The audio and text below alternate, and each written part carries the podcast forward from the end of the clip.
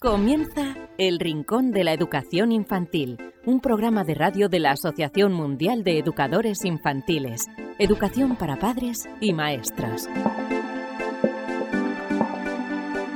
Hola a todos queridísimos amigos y seguidores del Rincón de la Educación Infantil, bienvenidos una semana más a este vuestro programa en el que os hablamos de educación de los más pequeños, un programa destinado tanto para padres como para maestros. Y en esta edición número 267 del Rincón de la Educación Infantil os vamos a hablar de la vuelta al cole. José Cristian Jiménez López nos ilustrará sobre cómo debemos hacer esa vuelta al cole y si debemos hacerlo progresivamente o no. En fin, que nos dará las pautas eh, que nos vendrán bien tanto para padres como también para maestros. Ya sabéis que si queréis contactar con nosotros, rincóninfantil.org y cómo escucharnos a través de los podcasts en iVoox, en iTunes, en Spreaker, en Spotify, a través de Google Podcast, a través del canal de YouTube de la Asociación Mundial de Educadores Infantiles. De esas diversas formas podéis escucharnos semana tras semana.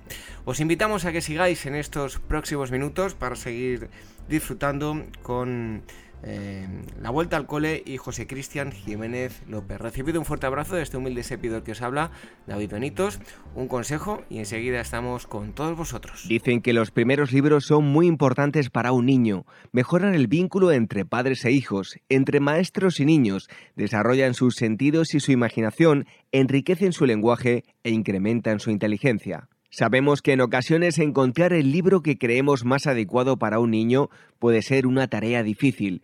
Por eso queremos facilitaros un poco las cosas con el proyecto 0 a 3 años de la editorial Bruño para que los más pequeños empiecen a poner nombre a todo aquello que les rodea y se diviertan aprendiendo. Unos cuentos llenos de magia y ternura con los que conocer el mundo. Un niño que crece rodeado de libros tendrá más posibilidades de amar la lectura y ser un gran lector. ¿Y si empezamos hoy a crear su primera biblioteca? Libros emocionales, libros para que el niño desarrolle su inteligencia emocional a través del descubrimiento de las distintas emociones, alegría, miedo, tristeza, etc. Libros manipulativos. En esta colección Padres y educadores encontrarán libros para incitar al niño al movimiento de sus manos y desarrollar su psicomotricidad, libros con piezas móviles que giran sobre sí mismas, libros con lengüetas, pop-ups, etc. Libros para desarrollar el lenguaje, cuentos para que los padres lean a los niños y para que desarrollen su lenguaje, aumenten su vocabulario y puedan conocer las principales emociones y rutinas. Libros sensoriales. En esta colección padres y educadores encontrarán diversos libros para desarrollar los principales aspectos de las capacidades sensoriales de los niños, identificación de colores, texturas, etc. Libros lógicos, libros para que el niño desarrolle su inteligencia lógica a través de asociaciones, búsquedas, descubrimientos, etc el proyecto 0 a 3 años de Bruño, recomendado por la Asociación Mundial de Educadores Infantiles, AMEI-UAEF. El Rincón de la Educación Infantil, la radio de la Asociación Mundial de Educadores Infantiles.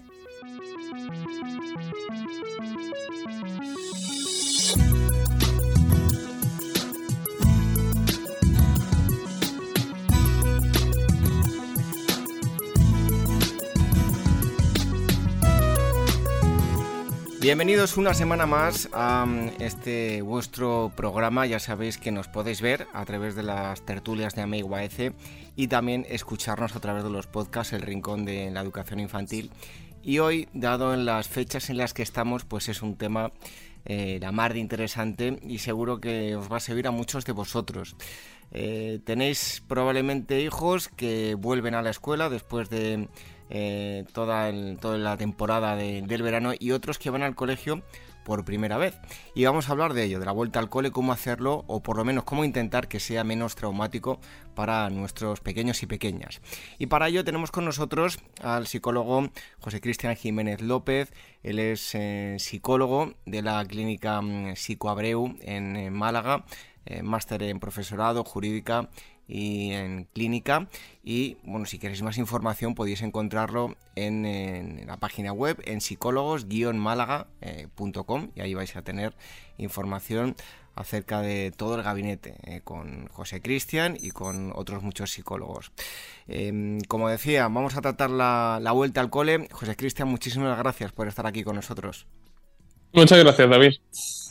Bueno, eh, ¿cómo preparar la, vuelta al cole?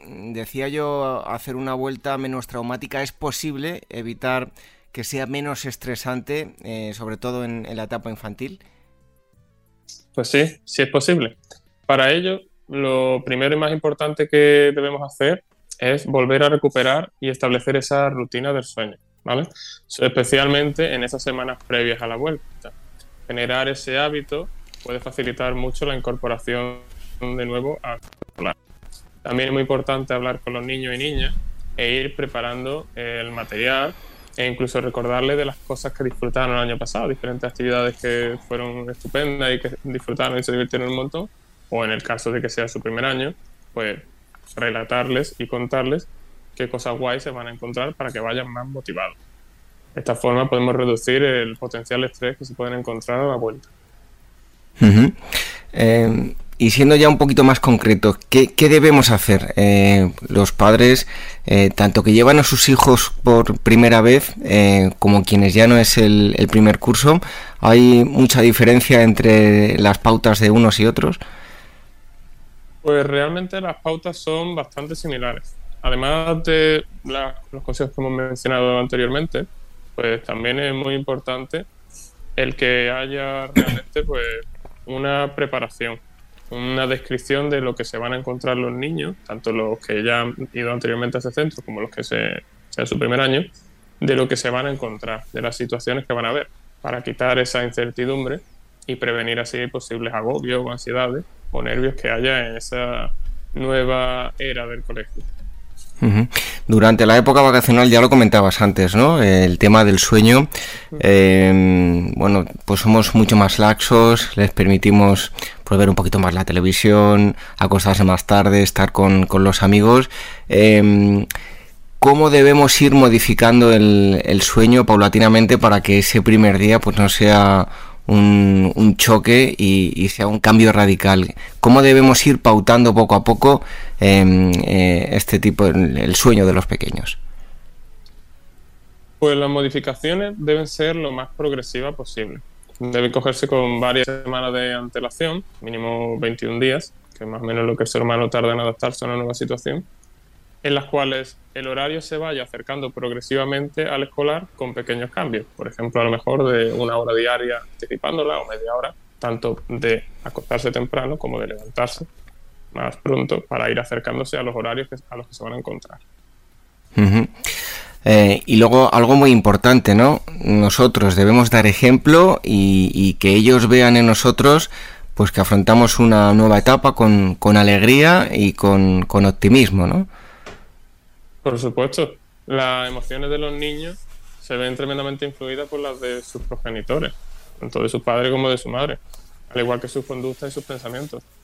Mostrar ese ejemplo positivo de esa actitud de, wow, qué guay, va a empezar el año, va a ser una nueva etapa, es fundamental para que los niños cojan ese inicio con todavía más motivación. Y mm, debemos darles vacaciones eh, hasta el último día, y hablo de darles vacaciones con debemos olvidar todo tipo de tareas que tengan que ver con, el cole, con bueno, un repaso de, lo aprendido en, años anteriores. Eh, hay que darles descanso hasta que empiecen o conviene ir retomando, que se echen una ojeada y que vean cosas de, lo que han aprendido en, en, años anteriores unos días antes. Pues en mi opinión, yo soy partidario de que los niños disfruten realmente de las vacaciones hasta los últimos días.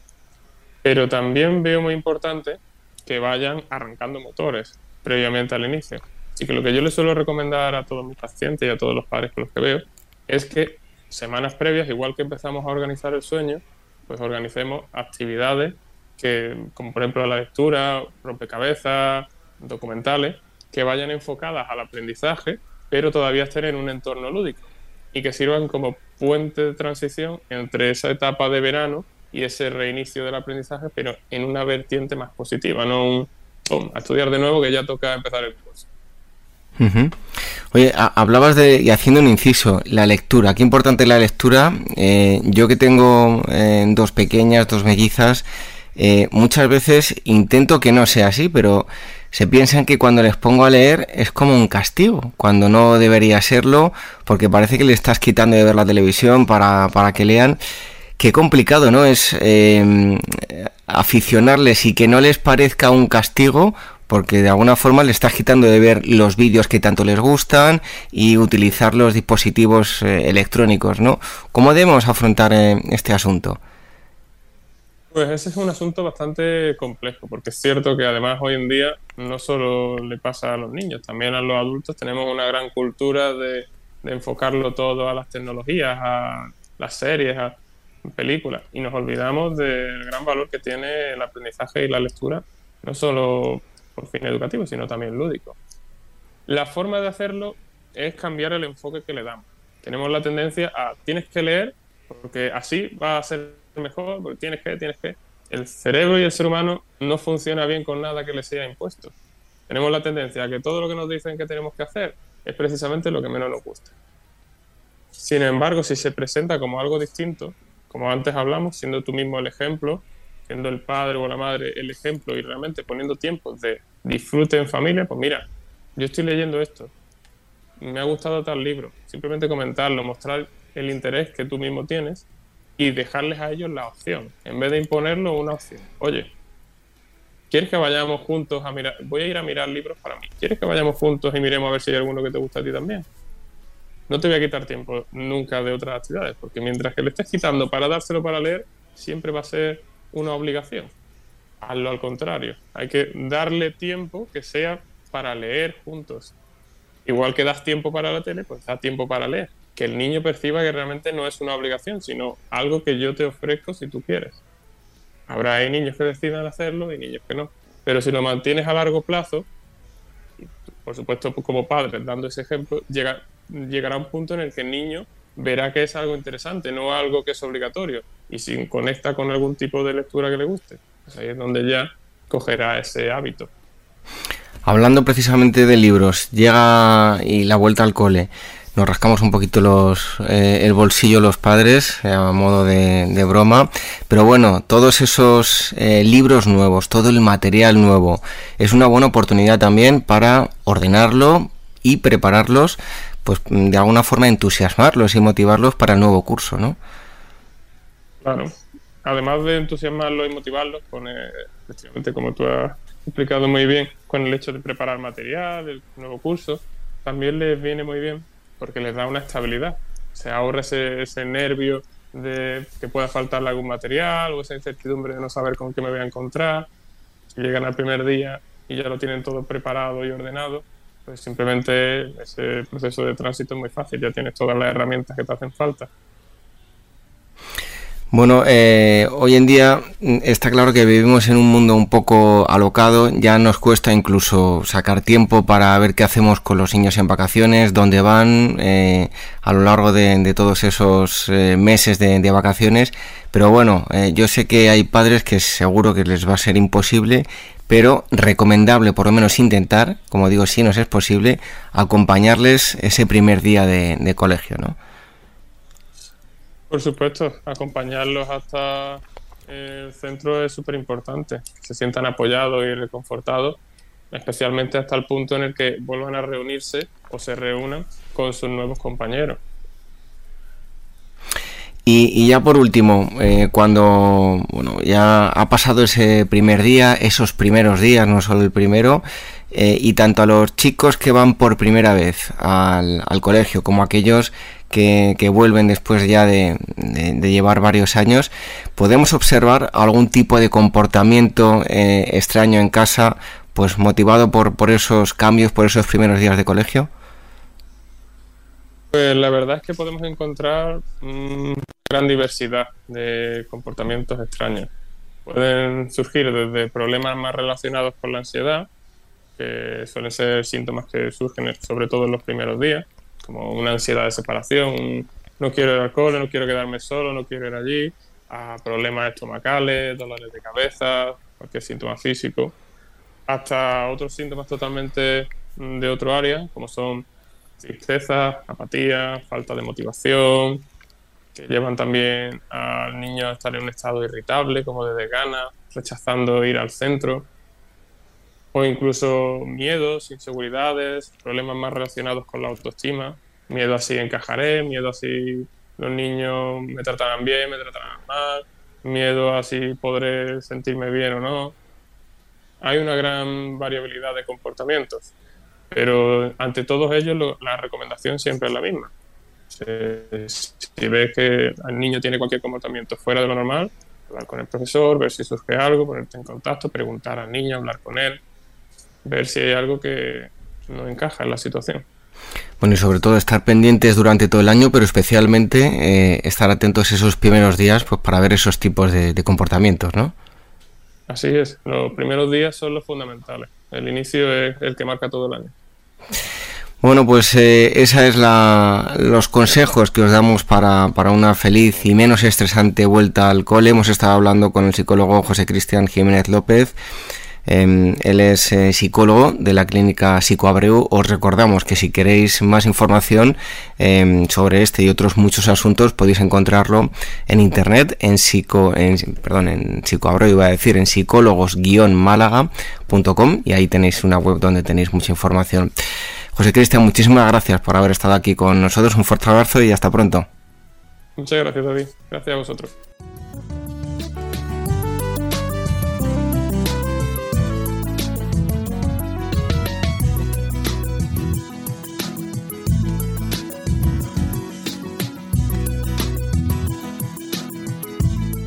Red de docentes comprometidos con la paz. La educación sin valores solo convierte al hombre en un demonio más inteligente. Por ello, AMEIUAF ha puesto en marcha este proyecto. Un docente comprometido con la paz es un profesional de la educación infantil o primaria que sabe y cree que la docencia es la tarea que más puede transformar la sociedad y que quiere conseguir un mundo mejor, más justo, más equitativo, más amable y en consecuencia más feliz. Apúntate y forma parte de la red de docentes comprometidos con la paz. Es gratis y solo tiene ventajas. Visita la siguiente web uaece.org barra docentes comprometidos. Como dijo Nelson Mandela, la educación es el arma más poderosa que puedes usar para cambiar el mundo. Red de docentes comprometidos con la paz. El Rincón de la Educación Infantil, la radio de la Asociación Mundial de Educadores Infantiles.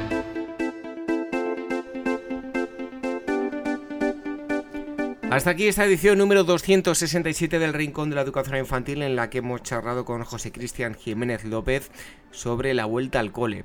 Os emplazamos a dentro de unos días, que será cuando eh, volvamos a subir un nuevo episodio del podcast El Rincón de la Educación Infantil. Em, y eh, si queréis contactar con nosotros, un correo electrónico rincóninfantil.org y nos podéis escuchar de diversas formas a través de las plataformas de podcast en iVoox, en iTunes, eh, Spreaker, Spotify, Google Podcast, em, iTunes también. Eh, así que tenéis muchas posibilidades también a través de YouTube, en el canal de YouTube de la Asociación Mundial de Educadores Infantiles. Os emplacemos dentro de una semana, donde volveremos a reencontrarnos eh, nosotros con vosotros. Entonces, que seáis muy felices. Adiós.